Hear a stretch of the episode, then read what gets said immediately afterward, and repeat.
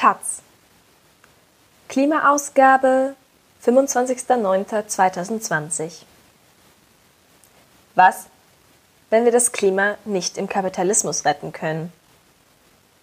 Von Indigo. Bagger besetzen. Von einem Plenum ins nächste rennen. Telefonkonferenz um Telefonkonferenz.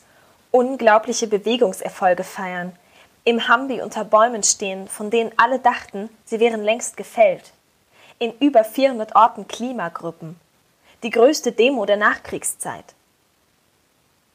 Und zeitgleich ein unglaublicher Stillstand der politischen Veränderung. Ein Kohleausstiegsgesetz, das eigentlich Kohleeinstiegsgesetz heißen sollte, während Kipppunkte erreicht werden.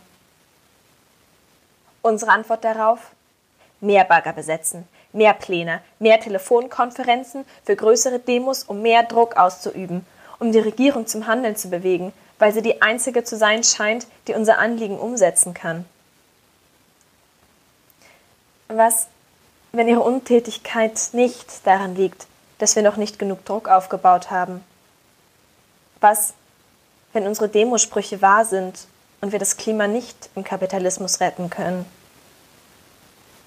Die Marktwirtschaft setzt Unternehmen und Staaten in Konkurrenz. Unternehmen wollen nicht nur Profit machen und wachsen, sie müssen es sogar, um gegen die Konkurrenz zu bestehen. Auch der Staat, an den wir appellieren, konkurriert mit anderen Staaten um Wachstum und Arbeitsplätze. Deshalb ist es unwahrscheinlich, dass all die klimaschonenden und sozialen Forderungen, die wir stellen, umgesetzt werden. Bei System Change geht es also nicht darum, wie einzelne Bereiche CO2-neutraler sein könnten. Die technischen Lösungen sind da. Die Frage ist, unter welchen gesellschaftlichen Rahmenbedingungen sind sie umsetzbar?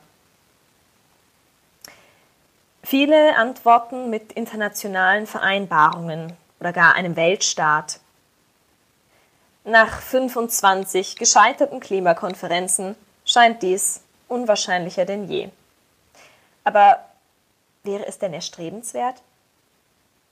Eine Öko-Weltinstitution müsste enorm viel Macht bündeln, um sich gegen die Logik der Unternehmen durchzusetzen.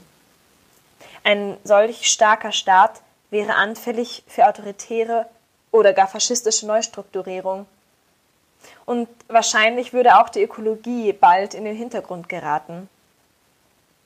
In einer Gesellschaft, die nur funktioniert, wenn die Menschen für Lohn arbeiten, braucht es Konsum.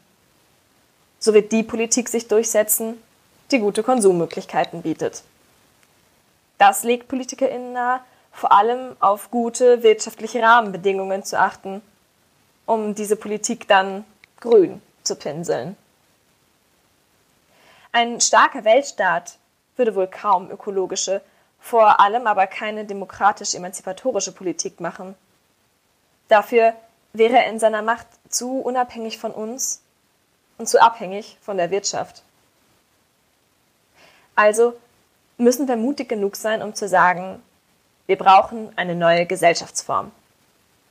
Wir müssen die Bedingungen, unter denen wir handeln, grundlegend verändern.